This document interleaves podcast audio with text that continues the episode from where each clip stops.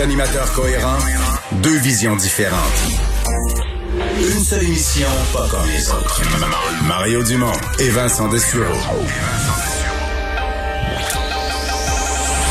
Cube Radio. Bonjour tout le monde, bienvenue à l'émission, bienvenue à Cube. On va passer deux heures ensemble. On va vous résumer, vous raconter ce qui s'est passé dans cette journée. Journée d'actualité, journée de commémoration aussi. Euh, ça fait un an jour pour jour que l'Organisation mondiale de la santé a décrété euh, la pandémie. Vincent, bonjour. Salut Mario. Et c'était souligné notamment à Québec. euh, Oui, à Québec pour euh, M. Legault, euh, ben, en fait pour le gouvernement du Québec, à Ottawa également pour euh, pour M. Trudeau, les chefs d'opposition, et même à Montréal, parce qu'il faut dire que Montréal c'est une des villes les plus, euh, en fait la plus frappée au la Canada, plus frappée mais au Canada de loin. ouais. même dans le monde, on est quand même une des villes qui a été euh, vraiment durement touchée. Donc il y avait des cérémonies un peu partout. Je sais pas si ça t'a. euh, J'ai trouvé que c'était bien fait, tout- simple. Pas trop long, euh, pas de, le seul discours, celui de François Legault, trois minutes, c'est correct ça. Oui, fait que- puis on, est habitué de l'entendre euh, une une heure à tous Ouais, les deux trois ça. jours. Fait que c'était bref, euh, bien fait, l'orchestre symphonique, euh, des, des, des enfants qui chantaient, puis des personnes significatives, c'est-à-dire remettre une rose, tu sais, pas trop, juste assez, j'ai trouvé Euh, ça bien. Donc, on verra ce que, quelle place ça prendra ce 11 mars dans les prochaines années dans l'histoire du Québec et du monde. Mais c'était une première, alors que l'histoire n'est pas encore terminée. Alors on va aller rejoindre euh, Paul Larocque et l'équipe de 100% Nouvelles. 15h30, c'est le moment de joindre Mario en direct dans son studio à Cube Radio. Euh, salut Mario. Bonjour. Alors euh, donc euh, cérémonies qui, qui ont finalement eu lieu commémoration. hein, Ça fait déjà un an qu'on est là-dedans, Mario. Euh, les, cérémonies étaient assez singulières, je dirais. Hein. T'as as remarqué à quel point c'était sobre, mais en même temps, écoute, il y avait beaucoup d'émotions dans l'air à, à Québec notamment. Ouais.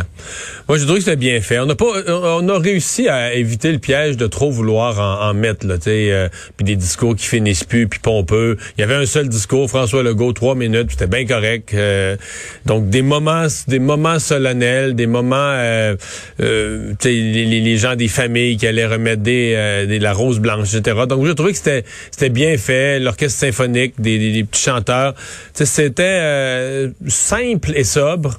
Mais oui, c'était chargé d'émotions parce que euh, je trouvais que notre collègue Emmanuel Latraverse là, a souvent des, des bonnes réflexions. Puis elle, inscrivait ce matin, elle me parlait en ondes, elle inscrivait cette journée-là dans l'espèce de course qu'on a eue dans la dernière année. Il faut toujours rattraper. Puis là, quand on avait 100 décès, mais là, il fallait s'occuper de ci, il fallait s'occuper des CHSLD. faut faire baisser le nombre de cas, faut porter le masque. On est toujours à, essayer de, gagner contre la pandémie, ce qui est bien normal. Là, on se bat contre un ennemi pour reprendre nos vies normales.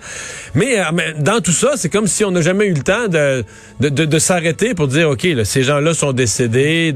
Et même individuellement, les familles n'ont pas pu se réunir, n'ont pas, eu droit au rituel habituel.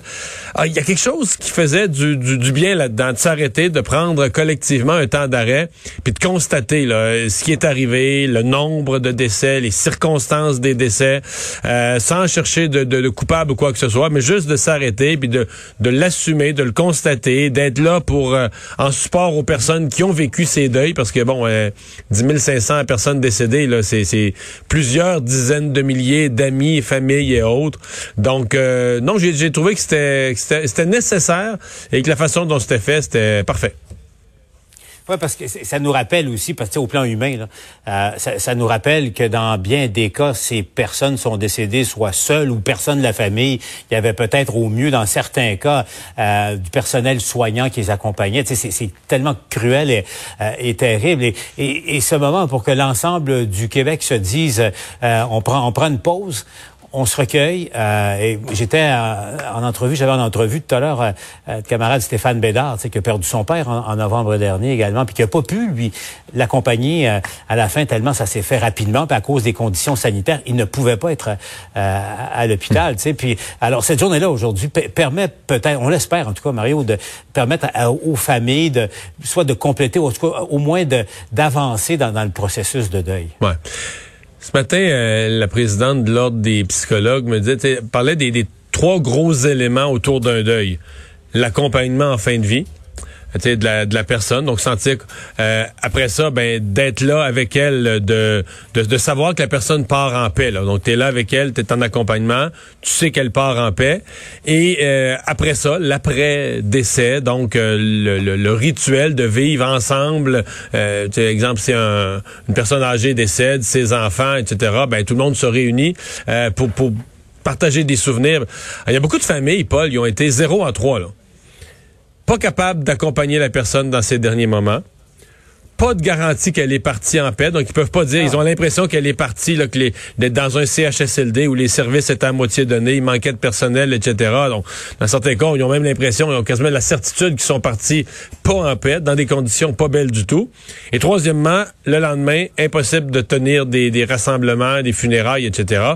Donc, ils sont, tu sais, les trois éléments qui font que tu fais la paix autour d'un décès, c'est les familles sont zéro en trois. Donc tu le dis, euh, est-ce que l'événement collectif, est-ce que le, le, le fait de, de, le vivre ensemble aujourd'hui peut, mon expression, est-ce que le, le, collectif peut renchausser un peu ce que les gens ont vécu individuellement, euh, durement? Sincèrement, je pense que oui. Je pense que oui. Je pense que ça, ça amène de, la paix, ça amène de l'apaisement, ça amène un baume sur les plaies. Ça, ça arrange pas tout, mais ça fait sentir que collectivement, on se se soutient là-dedans, puis que tout le Québec est au, euh, est, au diapason de la souffrance des familles qui ont perdu un être cher. Exactement. Puis reprenons deux secondes euh, pour euh, dire aux familles, au fond, que nos pensées vous accompagnent. nos pensées vous accompagnent.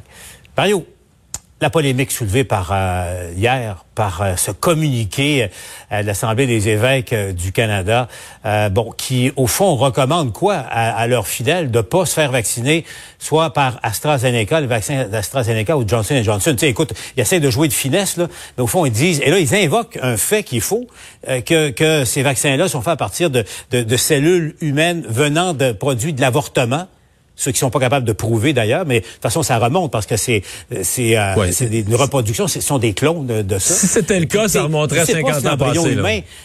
Exactement. Puis Mario, l'autre, l'autre élément là, euh, tu sais, on parle de rigueur. Tu sais pas si l'embryon humain euh, euh, est consécutif à un avortement ou c'est carrément une fausse couche. Ils ne le savent pas.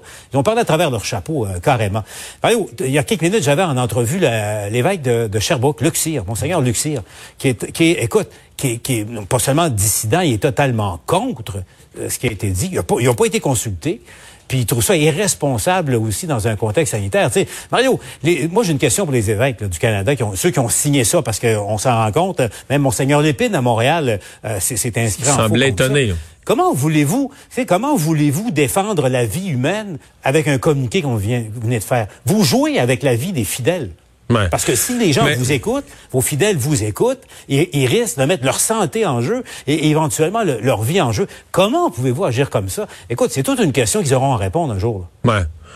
Mais la réalité, bien terre à terre, je pense que ce, qui, ce à quoi ils ont surtout fait du mal, c'est à leur image.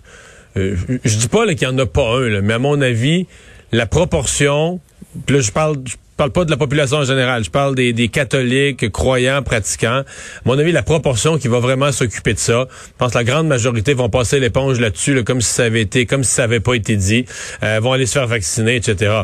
Donc la petite minime proportion là qui qui, qui pourrait euh, s'attacher à une, une, directive comme celle-là, à mon avis, c'est infinitésimal. Mm-hmm. Donc, le dommage, il est d'abord avant tout. À mon avis, il n'est pas tant que ça aux campagnes de vaccination. Oui, c'est mal avisé.